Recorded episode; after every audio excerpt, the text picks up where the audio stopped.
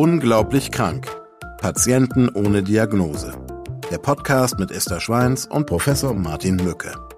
Eine Produktion von DVR in Zusammenarbeit mit Takeda. Ich bin Esther Schweins, ich bin Schauspielerin und Regisseurin. Ja, und seit ich denken kann, interessiere ich mich für Themen rund um die körperliche, geistige und seelische Gesundheit. Und in meinen Augen ist es extrem wichtig, dass Menschen mehr über die Funktionsweise ihres Körpers und auch über medizinische Zusammenhänge wissen. Denn nur so, glaube ich, können sie für Ärztinnen und Ärzte vom Patienten auch zum Partner auf Augenhöhe werden. Mein Name ist Professor Martin Mücke. Ich leite das Institut für digitale Allgemeinmedizin und auch das Zentrum für seltene Erkrankungen am Universitätsklinikum Aachen. Ich behandle Patientinnen und Patienten mit rätselhaften und oft quälenden Symptomen. Als Mediziner aus Leidenschaft setze ich alles daran, diesen Menschen, die oft eine jahrelange Ärzte-Odyssee hinter sich haben, endlich zu einer gesicherten Diagnose zu verhelfen. Schwarze Magie. Ach, so kann der Herbst ruhig bleiben, denkt sich Nadine. Vor allem nach diesem viel zu kurzen Sommer. Sie blinzelt in die Novembersonne und nimmt einen großen Schluck Glühwein. Es ist schließlich Sonntag, ihre beste Freundin fährt und man gönnt sich ja sonst nichts. Außerdem kann sie sich als selbstständige Handelsvertreterin ihre Zeit selbst einteilen und morgen einfach eine Stunde länger schlafen. Nadine liebt Trödelmärkte.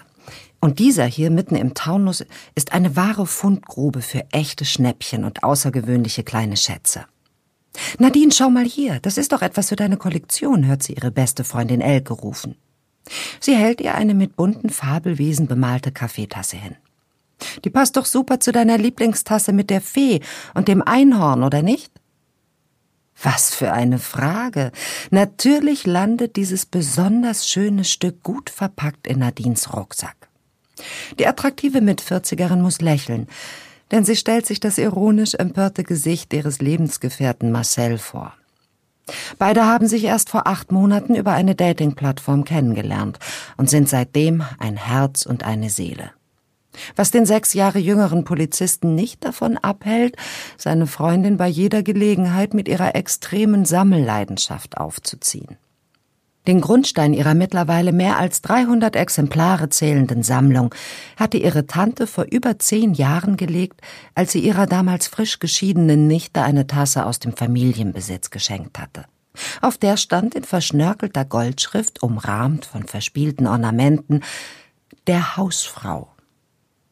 Ihre Mutter hatte die Nase gerümpft, aber Nadine fand's kultig und irgendwie auch passend, denn sie war der Prototyp einer selbstbestimmten Frau, die sich in allen Lebensbereichen durchzusetzen wusste. Diese erste Tasse hatte mittlerweile einen Ehrenplatz und niemand durfte aus ihr trinken. Doch das war kein Problem, denn an alternativen Trinkgefäßen mangelte es nicht.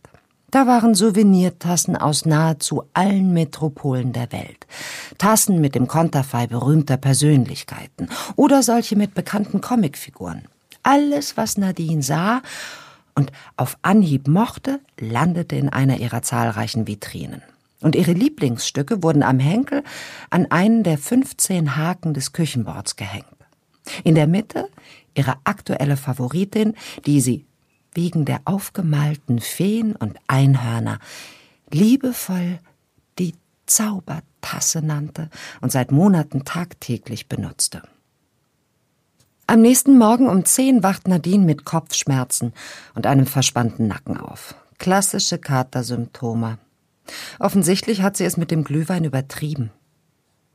Sie dreht sich langsam zur Seite und schaut dem Mann neben ihr einen Moment lang liebevoll beim Schlafen zu.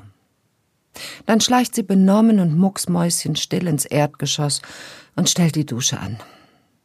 Nach seiner sicherlich anstrengenden Nachtstreife in der Frankfurter Innenstadt möchte sie den friedlich schlummernden Marcel nicht wecken. Nadine nimmt eine Schmerztablette und gönnt sich einen großen Schluck Kaffee aus ihrer Zaubertasse. Dann zieht sie leise die Tür ins Schloss und fährt zu ihrem ersten Termin.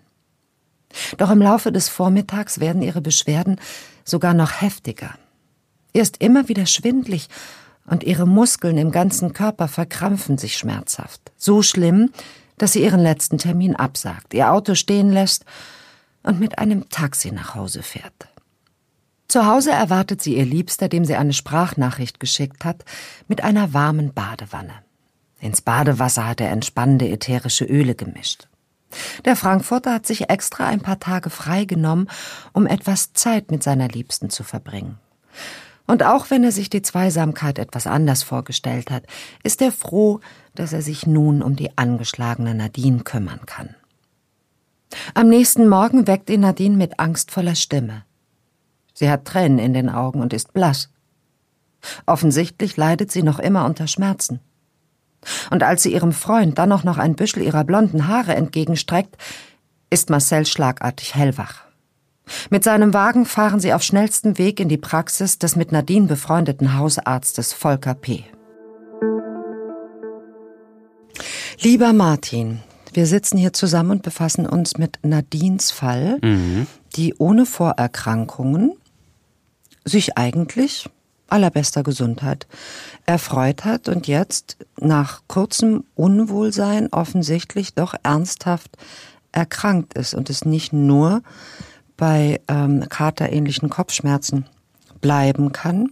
Ich kann natürlich wiederholen, sonst säßen wir auch nicht hier.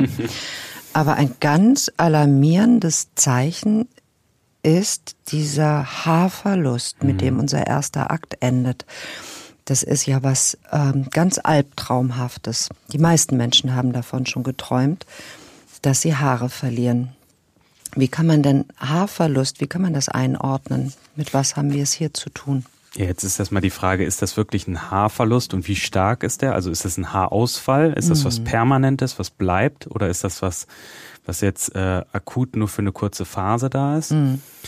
Und dann muss man erstmal sehen, ähm, im Normalfall fallen ja durchschnittlich zwischen 70 und 100 Haare pro Tag aus, was einfach auch normal ist. Mhm. Ich frage mich zwar immer, wie man das dann auch äh, herausfindet, dass das genau 70 bis 100 Haare ist. Ich habe noch keinen gesehen, der dann irgendwie seine Haare gezählt hat. Ich weiß nicht, ob du das schon mal gesehen hast. Ich habe das mit den Kindern tatsächlich mal gemacht. Da kann man sich die Zeit nehmen. Ähm, aber das ist eine, ist eine ganz nette Aufgabe, wenn man sich die Haare gebürstet hat, einfach mal so eine kleine man kann das ja auch hochrechnen. Wenn man zehn Haare gezählt hat, nebeneinander gelegt hat, dann weiß man, was man, womit man es ungefähr zu tun hat. Ja, und ähm, also vielleicht auch nochmal für die Hörer, das ist ja ganz interessant, man unterscheidet da ja auch entsprechende Fachbegriffe. Also ja. wir haben auf der einen Seite das Effluvium, ich hoffe, ich habe es jetzt richtig ausgesprochen, das ist äh, ähm, über die Norm gesteigerter Haarausfall mhm. und auf der anderen Seite dann die Alopezie. Ja, also mm. das äh, spricht dann für eine sichtbare Lichtung ohne oder mit abnormem schütteren Haupthaar. Ne? Also das ist ja das Interessante, das dass man dann diesen, es gibt ja dann äh, auch die Alopecia areata, also das ist nochmal ein Spezialbereich mhm. des Haarausfalls, wo man dann diesen kreisrunden Haarausfall hat. Vielleicht ein schönes Bild sind dann äh, äh, die Mönche in den Klostern.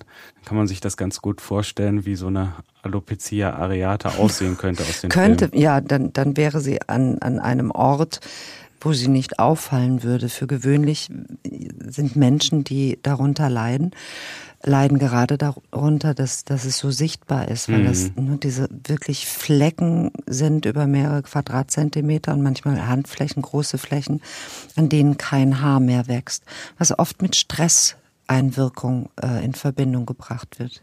Genau, also Stress ist äh, da ein, äh, ein ganz, ganz wichtiger Faktor, der da eine Rolle spielt und halt auch Haarausfall fördern kann. Mhm. Deswegen äh, sollte man sich auch erstmal die Frage stellen, was ist denn die Ursache für den Haarausfall? Also es mhm. können, wie, wie du es gesagt hast, Stress sein, es können auch äh, Hormonunregelmäßigkeiten, hier spielt zum Beispiel die Schilddrüse eine ganz, ganz wichtige Rolle. Mhm. Ähm, das ist auch was, was wir dann ähm, als erstes dann ähm, mit überprüfen, ob da vielleicht eine Unregelmäßigkeit in der Schilddrüse dann ähm, stattfindet. Ne? Aber du würdest auch sagen, äh, Haarausfall und gerade in Verbindung mit anderen ungewöhnlichen Symptomen ähm, ist ein Grund, den Arzt zu besuchen. Auf jeden Fall. Das äh, sollte man auf jeden Fall dann einmal abklären lassen. Mhm. Und äh, das können ja viele Auslöser sein. Wir hatten es jetzt auch gesagt, ähm, Stress, Mangelernährung, Hormonumstellung. Mhm. Ne? Also da spielt auch eine Rolle ähm, das Thema Klimakterium. Ne? Ja. Ne? Ja, und ähm, tatsächlich auch die Ernährung ganz, ganz wichtig. Ja, denn auch Haarwurzeln wollen anständig und ausgewogen ausreichend mit allen Vitalstoffen versorgt werden, damit sie gut wachsen können. Ähm, in Nadines Fall kommt es zu diesem abrupten Haarausfall, der, ähm, der besorgniserregend ist. Nicht zuletzt ist auch das äh, ein archetypisches Bild, Haarverlust und nicht umsonst äh, kommt es auch in der Bibel vor. Ähm, also dem großen Helden äh, Samson werden die Haare genommen und damit äh, verliert er und äh, er ist auch nicht mehr der große Held. Das heißt, schon damals war Haarverlust alarmierend. In dem Fall bringt Marcel Nadine jetzt zum Arzt und wir schauen und hören, wie es mit Nadine weitergeht. Nach einer Blutuntersuchung, bei der bis auf einen Vitamin D-Mangel nur Normwerte festgestellt werden, schickt Volker P. seine Patientin Nadine zu ihrem Gynäkologen, denn er vermutet aufgrund der Symptome ein beginnendes Klimakterium und will diesen Verdacht abklären lassen.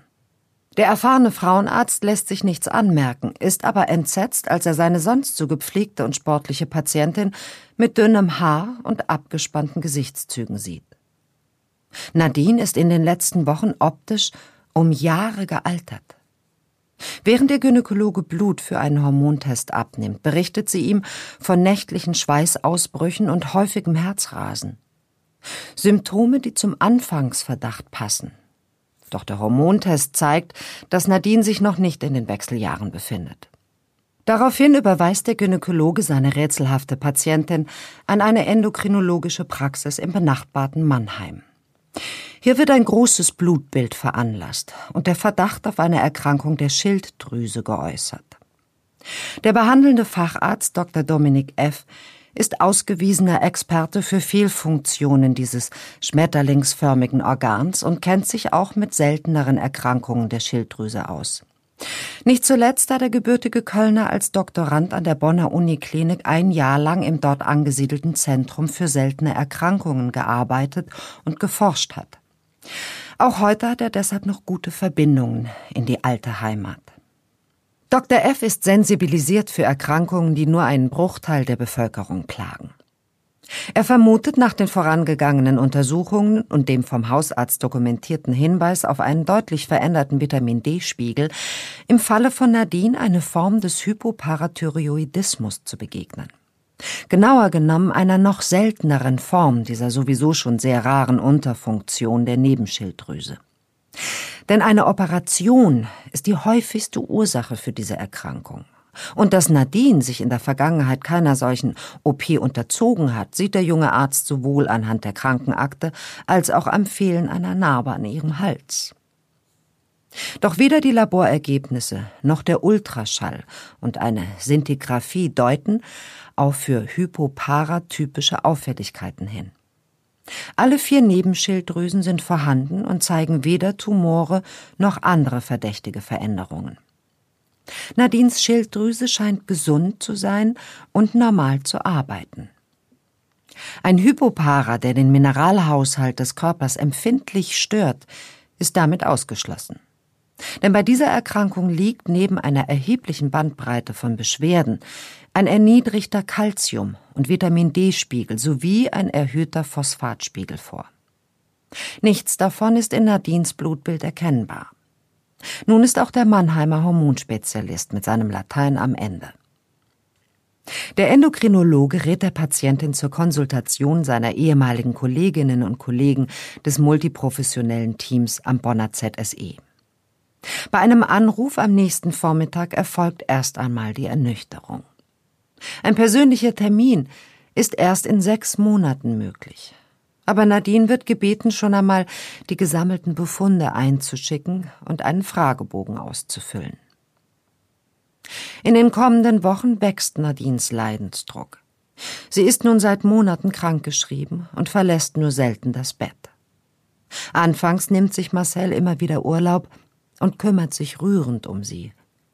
Doch die Verzweiflung seiner Freundin äußert sich zunehmend auch in Aggressionen ihm gegenüber.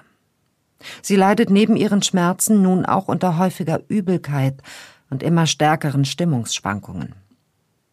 Vor allem ihr optischer Verfall macht ihr seelisch schwer zu schaffen.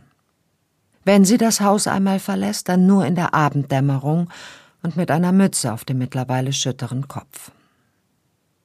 Drei Monate vor dem Termin in Bonn kommt es an einem Wochenende zu einem riesigen Streit, in dessen Folge Marcel seine sieben Sachen packt und Nadines Wohnung verlässt. Zu lange hat der geduldige Polizist die wüsten Beschimpfungen und ungerechten Anschuldigungen seiner Freundin über sich ergehen lassen. Nun reicht es auch ihm. Nadine bleibt weinend und allein zurück. Ja, jetzt ist etwas passiert, das begegnet uns oft äh, bei den Geschichten über Menschen mit seltenen Erkrankungen. Ähm, die Belastung der Erkrankung ist so groß, dass äh, Beziehungen enden mhm. und die Erkrankten alleine zurückbleiben. Ähm, wir wollen aber auch noch mal einen Schritt zurückgehen, nämlich an die ersten Untersuchungen, die äh, passieren und die ersten Gedanken, die man sich zu Nadines Fall macht. Erstmal gibt es eine große Blutuntersuchung und ist wenig aufschlussreich, aber es gibt einen Vitamin D-Mangel und äh, der führt dazu, dass man glauben möchte, oh, das sind äh, äh Symptome eines Klimakteriums, der Menopause. Mhm. Darauf wärst du auch als erstes mal angestoßen, oder? Das ist immer ein wichtiger Punkt, der vorher abgeklärt werden sollte. Also mhm. wie ist der Horma äh, Hormonstatus? Und da ist es ja so, dass bei manchen Frauen das bereits so mit dem 40. Lebensjahr beginnen kann. Also dass das Klimakterium einsetzt oder prämenopausale Situation mhm. auftritt. Und ist das dann, würde man das als verfrühte Menopause oder einsetzen werten? Oder ist 40 Jahre durchaus das ist so, man hat das ja mal wie in so einer Verteilungskurve, also Gaußsche Verteilungskurve, mhm. wenn man sich das so vorstellt, man hat mal den Bereich, der ganz früh ist, das wäre dann so der Bereich mit 40, also wo das beginnt, mhm. und dann, wo es ganz spät ist, also ähm, da geht das dann über das 58. Lebensjahr auch durchaus raus. Aber die meisten mhm. sind mit dem 58. Lebensjahr dann hinter ihren Wechseljahren. Und gehören hoffentlich zu den Frauen, die von sich behaupten können, ich habe ehrlich gesagt wenig bemerkt, ich zitiere eine Freundin, die Blutungen blieben aus und offensichtlich bin ich durch. Meine Gynäkologin hat mir das bestätigt. Also, das ist Zitat. Es gibt aber auch Frauen, die allergrößte Beschwerden haben und bei denen sich die Wechseljahre über Jahre mhm. hinweg ziehen. Ja, und das sind dann halt auch ganz äh, blöde Symptome, die da entsprechend auch auftreten können. Ne? Ja, Wir haben so dann Hitzewallung, Fuß. Schweißausbrüche, also das, mhm. da gibt's eigentlich alles. Ne? Ähm, und so eine Hitze, ne, Hitzewallung, das hört sich erstmal, das hört sich so lapidar an, ist aber wirklich also nicht nur belastend, sondern das kostet auch ganz, äh, ganz viel Kraft. Und ähm, gepaart mit Schweißausbrüchen, das darf man auch nicht unterschätzen. Diese Frauen verlieren ja über dieses Schwitzen Mineralien. Mhm. Und man denkt da jetzt nicht daran, wie nach einem Tennismatch oder nach einem Dauerlauf sich was zuzuführen. Also kommt man auch noch in so einen Mangel und also, es gibt ja alles mögliche. Es gibt Schwächegefühle, äh, ständige Müdigkeit. Hier tut was weh, da tut was weh. Die Frauen kennen sich selber nicht mehr wieder, sind in ihrer Persönlichkeit verändert, reagieren emotional, aggressiv. Da ist alles dabei. Ein, mhm. ein anderer Punkt ist, der auch ganz, ganz wichtig ist und der häufig auch nicht thematisiert wird, ist halt, äh, ähm, dass es zum Libido-Verlust auch kommen kann. Also man nicht mehr äh, so die Lust auf Sex hat. Was für ja. den Partner schwierig sein kann. Und auch eine Beziehung deutlich belasten kann. Auf der anderen Seite hat das häufig auch damit zu tun, dass es halt auch zu einer deutlichen ähm, Vertrocknung, hört sich ein bisschen komisch an, oder ähm, dass die Schleimhäute einfach ähm, deutlich trockener sind und dadurch dann halt auch der äh, Geschlechtsverkehr deutlich schmerzhaft für die Frau sein kann. Ja, was dann, ja eben. Und das ist auch schwierig, darüber zu sprechen für viele Frauen, was ich durchaus nachvollziehen kann. Ähm, wenn man dann nämlich erstmal begriffen hat, dass sich tatsächlich etwas dort unten und zwar ähm, ja organisch verändert hat. Denn ähm, Die Feuchtigkeit kommt mit der Lust. Also geht man davon aus, das Lustempfinden will nicht funktionieren. Deshalb mhm. werde ich nicht feucht. Mhm. Und die Katze beißt sich in den Schwanz und tatsächlich ist es heutzutage einfach und simpel geworden, sich zu helfen. Und auch da, ja, hilft der Gang zum Arzt, denn es braucht noch nicht mal wirklich Gleitcremes, um diese Trockenheit zu umgehen, sondern, das kannst du besser erklären, es ist Östrogenmangel, der diese Scheiden, äh, ähm, Trockenheit. Scheidentrockenheit auslöst. Ne? Genau. Und deswegen macht es auch Sinn, bei solchen Problemen ähm, relativ frühzeitig sich dann auch bei der Gynäkologin oder den Gynäkologen vorzustellen, das offen anzusprechen und dann durchaus auch eine äh, Substitution, also eine Zuführen von Hormonen ähm, zuzustimmen. Ne? Mhm. Jetzt ist das ja auch äh, oft Streitpunkt, ähm, ob es denn, ob es zuträglich ist oder gar gefährlich ist, auf Hormone zurückzugreifen mhm. zur Unterstützung während des Klimakteriums. Da muss man tatsächlich gucken, wie stark sind die Symptome, das hast du ja auch angesprochen. Mhm. Äh, wenn die sehr stark sind, ähm, dann sollte man durch auch, ähm, durchaus auch auf das Risiko eingehen, Hormone zuzuführen. Also das kann natürlich auch Probleme machen, mhm. wenn man das über Jahre weiter substituiert. Auf der anderen Seite äh, muss man sagen, das hilft auch bei vielen Problemen. Wir haben einen weiteren Punkt, die äh, Osteoporose, also der Knochenschwund, der auftreten ja. kann durch die Hormonumstellung, der auch durchaus eine Rolle spielen kann. Gerade wenn man Denn dann kleine was? Stürze hat, ne? Oh, Knochenbrüche ja. mhm. können auftreten, wenn die Osteoporose voranschreitet. Das macht Sinn, da äh, und Osteoporose entsteht, vielleicht kannst du es nochmal erklären, ähm, durch Östrogenmangel, verstehe ich es richtig, mhm. wird äh, Calcium nicht mehr in die Knochen so gut eingelagert. Wird nicht mehr gebunden und äh, mhm. das setzt sich frei und dadurch ähm, hat man dann die große Problematik, dass der Knochen dann mit der Zeit An porös werden kann. Mhm. Und dazu kommt es aber auch bei Männern, wenn der Testosteronspiegel absinkt, was Männern ja auch in ihrem Klimakterium passiert. Und ich sage das jetzt so deutlich, weil ich glaube, wir von den Wechseljahren des Mannes heute genauso sprechen können und auch sollten, wie wir über die Wechseljahre der Frau sprechen. genau, das no? ist äh, das ist total wichtig. Das äh, gibt gibt auch viele Studien, die das untersuchen mittlerweile. Ich glaube, da haben die Frauen den Vorteil, dass sie halt auch häufiger den Gynäkologen aufsuchen den oder die Gynäkologin, den Frauenarzt, genau, genau, den Frauenarzt, da geht ja der Mann seltener hin. Es gibt nicht den Männerarzt. Ja, da man, sagt man dann, der Mann geht zum Urologen. Genau, und das Post. ist eben der Punkt. Mhm. Der, der Urologe ist ja nicht nur für den Mann da, ja, sondern ja. auch für die Frau. Also der, wenn äh, Probleme einfach im Urogenitaltrakt, deswegen mhm. Urologe, bestehen, dann äh, kann da natürlich auch die Frau hingehen, aber auch der Mann. Also grundsätzlich, äh, glaube ich, kennt sich ja jeder Arzt in seinem Fachgebiet am allerbesten aus, aber reicht natürlich auch in die anderen Fachgebiete hinein. Welcher Arzt wäre denn am nächsten am Männerarzt, den es glaube ich noch, den muss man noch wirklich erfinden welcher Arzt wäre denn am nächsten dran? Das wäre noch der Androloge, ne? Also das mhm. ist eher auch so ein Bereich der Spezialisierung, wo man dann halt auch ähm, Hormonschwankungen des Mannes eher bewertet, mhm. aber halt auch ähm, entsprechend Bereiche, die sich zum Beispiel mit der äh, Spermienausbildung, ähm, ja. Das tut der Androloge. Der Androloge guckt auch auf solche Dinge. Mhm. Würde das ausreichend sein? Also müsste, wäre es wünschenswert, der Androloge würde sich noch weiter spezialisieren auf die, auf die Wechseljahre des Mannes? Ich glaube, das hängt immer davon an, dass man ähm, ab, dass man äh, dann diese Zuordnung dann auch schafft. Also man muss, glaube ich, frühzeitig einsetzen. Das kann vielleicht aber auch in der Haushaltspraxis passieren, wenn der mhm. Mann dann seine äh, Beschwerden äußert, dass dann halt auch früher dran gedacht werden kann, dass da durchaus auch ähm, Hormonschwankungen eine Rolle mhm. spielen.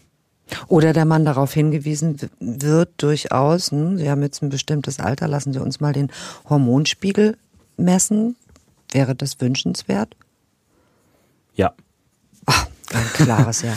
also wichtig vielleicht auch noch zu, dein, zu dem Punkt, Andrologen beschäftigen sich ja auch mit den äh, männlichen Alterungsprozessen, ja. Also ah ja, dann das spielt das ja schon auch ja eine, eine Rolle, ja. Gut, ich möchte fast mal gerne einen Andrologen einladen. Vielleicht machen wir diesen Podcast ja noch viel länger, als wir zu Beginn gedacht haben und sowas ist dann möglich. Ein bisschen sind Frauen ähm, in der besseren Position, was die Wechseljahre angeht. Und auch nicht zuletzt, weil ihnen altes Wissen zur Verfügung steht. Ähm, auch wenn wir vielleicht nicht so gerne offen über unsere Beschwerden reden, äh, reden wir aber, glaube ich, gerne über die kleinen Hilfsmittel, die wir haben. Eigentlich sind sie gar nicht so klein, sie sind nur eben einfach aus der Natur ähm, und tragen eben solche Namen wie Frauenmantel, ne? also unser schützender Mantel, den wir uns umlegen. Ähm, das ist die Traubensilberkerze, die äh, auch als Tee wie die Schafgabe getrunken werden kann. Rotklee, Mönchspfeffer. Du kennst dich auch sehr gut. Du hast bei allen äh, Kräutern, die ich genannt habe, äh, wusstest du auch was darüber zu sagen. Zu Berühmtheit in den letzten Jahren hat es der sibirische Rhabarber gebracht, mhm. ähm, der sehr unterstützend sein soll. Und was ich überhaupt nicht wusste, darauf hast du mich gebracht, ist Soja. Genau, Soja und auch Tofu, grüner Tee zum Beispiel auch. Also das sind Aha. alles so so ähm, Nahrungsmittel, die auch eine äh, deutliche Rolle zu spielen scheinen. Das sieht man, mhm. wenn man beispielsweise die Ernährungsgewohnheiten im asiatischen Bereich der Frauen anguckt mhm. und im westlichen Bereich, mhm. dass Frauen im asiatischen Bereich durchaus weniger ähm, Wechseljahrsbeschwerden dann aufweisen. Und warum hat man dann äh, diesen Schluss ge äh, gezogen, dass das eine Rolle spielt?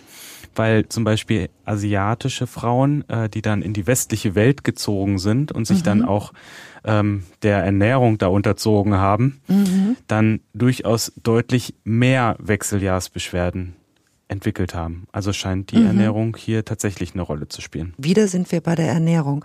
Ähm, wir sind uns ja auch sicher, dass ähm, man sich früher oder Frau sich früher äh, auch hier in unseren Kreisen den Lebensphasen entsprechend ernährt hat. Das ist auch gehört das zu dem Wissen, dass wir wahrscheinlich immer mehr so ein bisschen verloren haben. Wir sprechen auch von der TCM, der traditionellen chinesischen Medizin.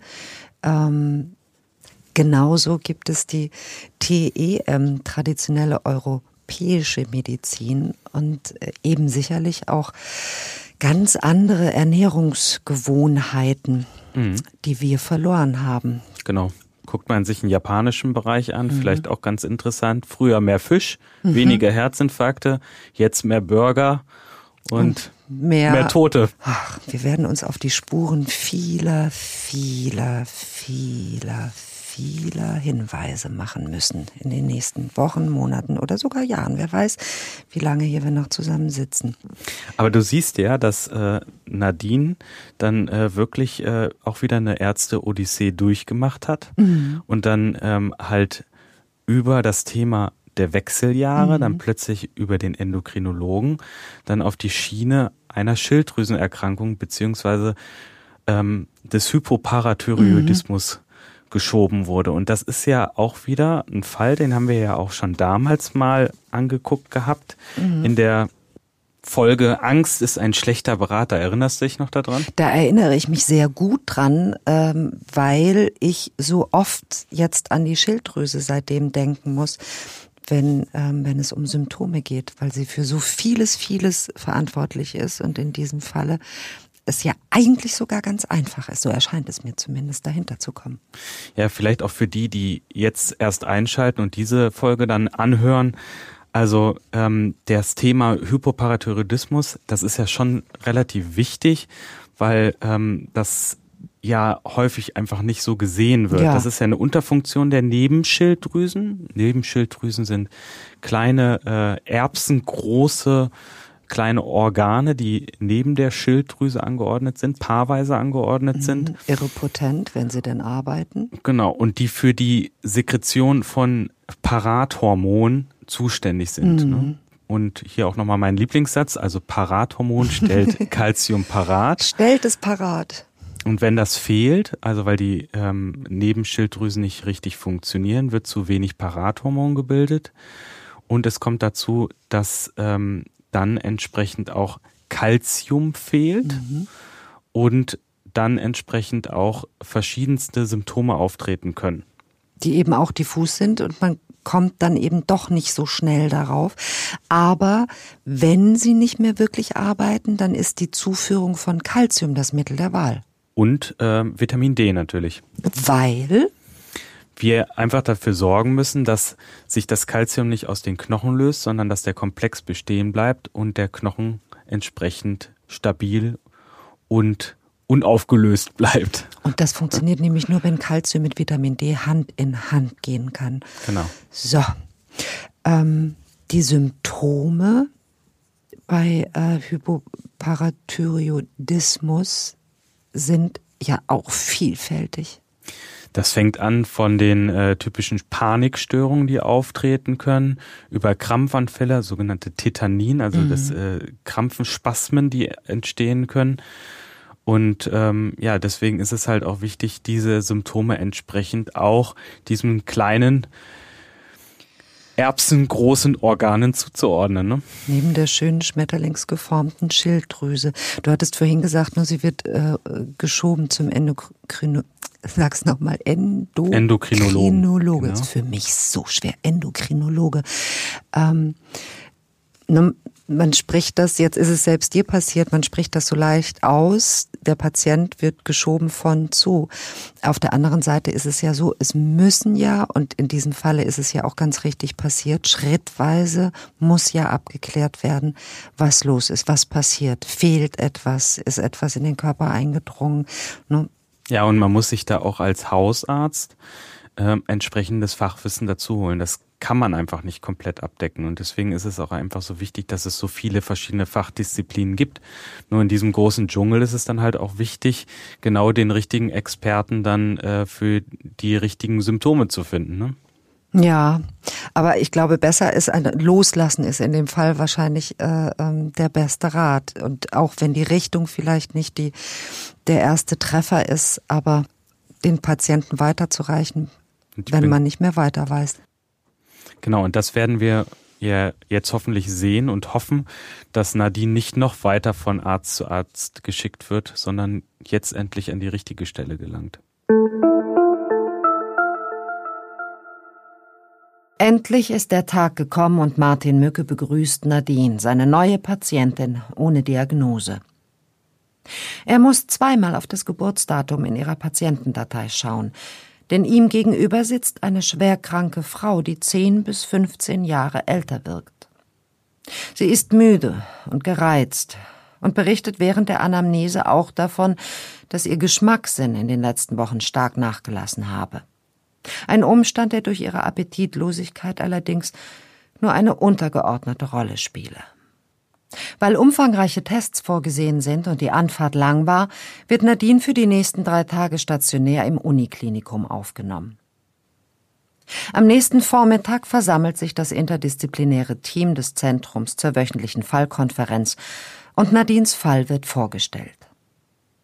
Doch auch die versammelten Fachärztinnen und Fachärzte haben keine Erklärung für die vielfältigen Symptome der hessischen Patientin.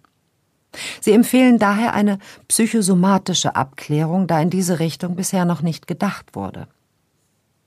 Bei der Visite am selben Abend nimmt Martin Mücke sich erneut Zeit für ein längeres Gespräch mit seiner niedergeschlagenen Patientin. Dabei fällt ihm auf dem Nachttisch ein besonderes Trinkgefäß auf. Nadines Lieblingstasse, die sie sogar mit ins Krankenhaus genommen hat. Neugierig fragt Martin nach, denn die Bemalung von Nadines Zaubertasse ist wirklich außergewöhnlich. Und während er sie genauer betrachtet, kommt ihm plötzlich eine alte TV-Episode von Dr. House in den Sinn, in der bleihaltige Farbe, mit der eine Kaffeetasse bemalt worden war, zu lebensbedrohlichen gesundheitlichen Problemen führte.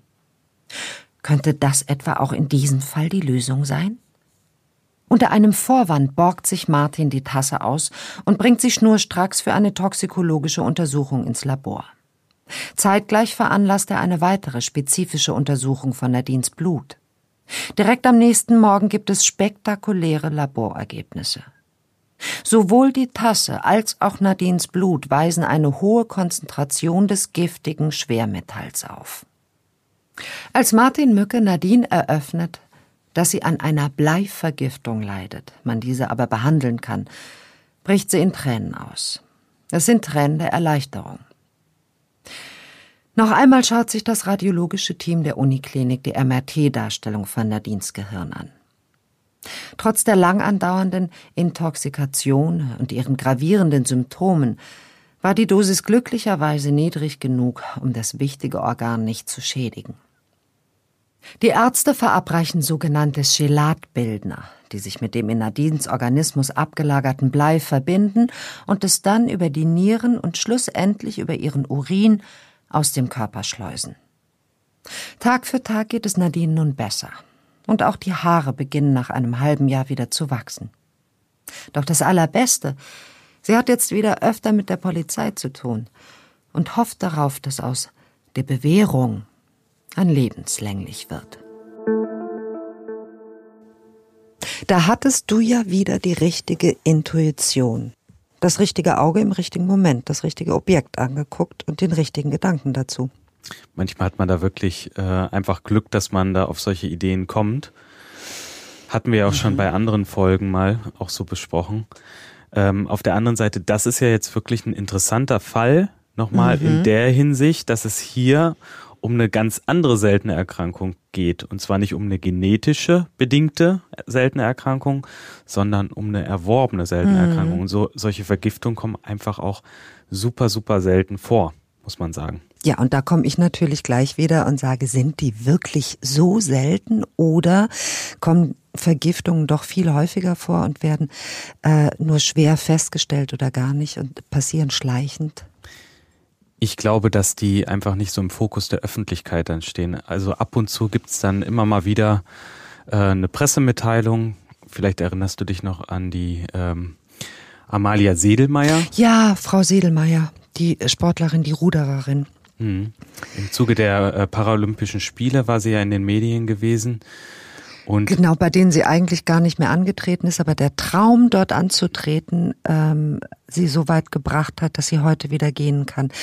Okay, wir wollen die, kurz, die Geschichte kurz erzählen.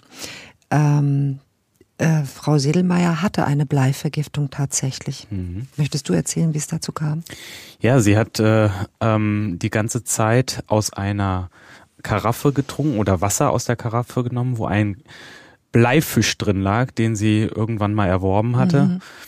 Und ähm, dieser Fisch war dann als optische Deko schön in dieser in dieser Karaffe und schwamm drin und in dem Trinkwasser. Genau. Und dann hat sie immer wieder Wasser daraus getrunken und so sich schleichend eine Bleivergiftung zugezogen. Also wirklich tragisch auch. Weil und es hat so lange gedauert, bis sie diagnostiziert wurde, weil es eben so fatal diffus ist, eine solche Bleivergiftung, dass äh, ähm, eben obwohl man Blei binden kann mhm. mit diesen mit Chelatbildern, ja. Mhm, was ich ja irre finde, wie weit wir gekommen sind. Ähm, aber es doch schon bleibende Schäden gegeben hat, nämlich an den Füßen. Genau. Und dann hat sie dann als Option, wo sie ja auch schon im Rollstuhl war, äh, sich die Beine dann auch tatsächlich wegnehmen lassen, um mhm. dann schlussendlich das wieder auszugleichen mit Prothesen. Ne? Ja. Ja, Blei hat eine, eine äh, ganz entsetzliche, aber eine lange Geschichte und hat schon vielen Menschen das Leben schwer zur Hölle äh, gemacht oder das Leben frühzeitig beendet. Es gibt ein ganz prominentes Beispiel und das ist äh, Königin Elisabeth I., mhm. äh, die nie Kinder bekommen hat und die Ärzte damals rätselten und äh, man dann feststellte, es muss das Blei sein, das in der weißen Schminke ähm, beigemischt war, um diese Porzellanhaut, diesen Teint zu erreichen. Und tagtäglich wurde Elisabeths äh, Gesicht mit dieser Schminke eingerieben oder das tat sie selbst. Und äh, es geht die Kunde, sie habe selbst, als man ihr sagte, dass dies der Grund für ihre Krankheiten oder Krankheit sei, hätte sie gesagt, das Volk wäre so daran gewöhnt an ihr Antlitz, dass sie nicht damit äh, äh aufhören würde auch eine tragische Geschichte. Mhm. Aber auf der anderen Seite muss man, muss man sagen, Vergiftung gibt es, mhm. aber sie sind nicht sehr häufig. Ja, Also es gibt ja immer wieder auch Patienten, die bei mir in der Praxis sitzen, die mich fragen, kann das nicht eine Vergiftung mhm. sein? Ähm, ein ähm, Arzt hätte gesagt, man müsste jetzt unbedingt mal eine äh, ähm, ja, Schwermetallausleitung machen. Also das habe ich jetzt wirklich nicht so häufig gesehen, dass ich jetzt sagen würde, das macht jetzt bei jedem Menschen Sinn, eine Schwermetallausleitung zu machen. Ne? Da, da muss man auch darauf hinweisen. Auf der anderen Seite. Ich hätte ja gerne eine Studie. Ich hätte gerne eine Studie und würde gerne wissen, wie viele Menschen sind vergiftet, genau. Ja, auf der anderen Seite gibt es ja immer äh, trotzdem Risikofaktoren, ähm, mhm. denen wir ausgesetzt sind. Auch wieder das Thema der Globalisierung. Kleidung beispielsweise aus China, die eine oh, Rolle spielen da kann. Da sprichst du was an, ja. Also ähm, da sollte man auch nochmal darauf hinweisen, es gibt ja auch die Billigkleidung, die man dann für zwei, drei Euro bekommt. Mhm. Wahrscheinlich ist dann das Waschen nicht mehr mit drin gewesen. Also insofern muss man auch da aufpassen. Äh, da ich sage jetzt was Defetistisches. Was das sein, ist ne? vielleicht ein bisschen ausgleichende Gerechtigkeit, äh, dass die Sauerei, die äh, in diesen Kleidungen verarbeitet wurde, wenigstens bei uns ausgewaschen wird und nicht auch noch dort ähm, an den Flussläufen ähm, an den Menschen unter der Verwendung der Chemie, die für die Kleidung, die wir hier kaufen, verwendet wird.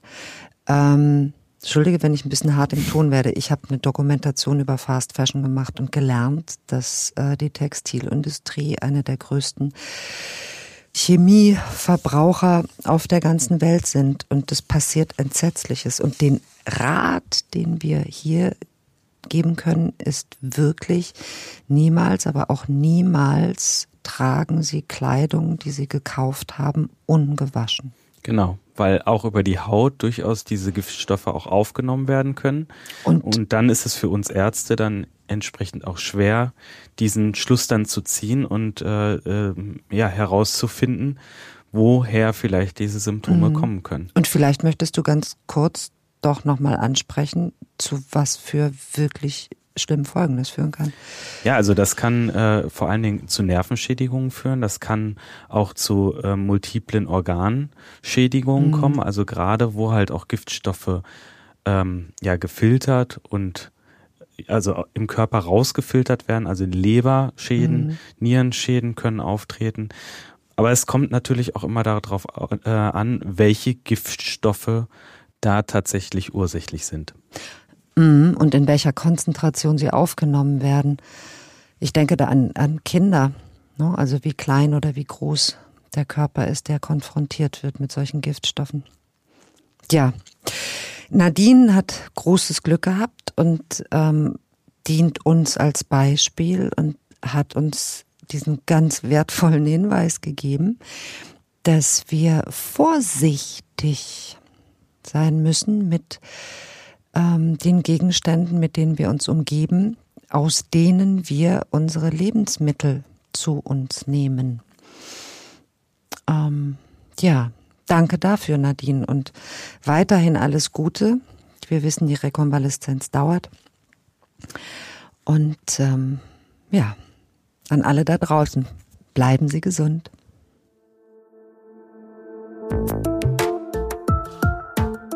Sie hörten Unglaublich krank. Patienten ohne Diagnose.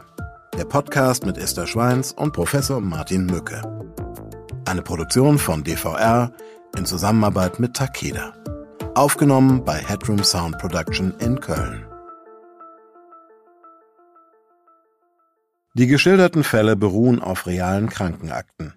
Sie sind jedoch zum Schutz der Persönlichkeitsrechte der Patientinnen und Patienten und aus Gründen der medizinischen Schweigepflicht anonymisiert und dramaturgisch bearbeitet. Die Inhalte und Aussagen des Podcasts ersetzen keine medizinische Konsultation. Sollten Sie geschilderte Symptome bei sich oder anderen wiedererkennen oder gesundheitliche Beschwerden haben, wenden Sie sich umgehend an eine Ärztin, einen Arzt oder in akuten Fällen an die Notaufnahme eines Krankenhauses.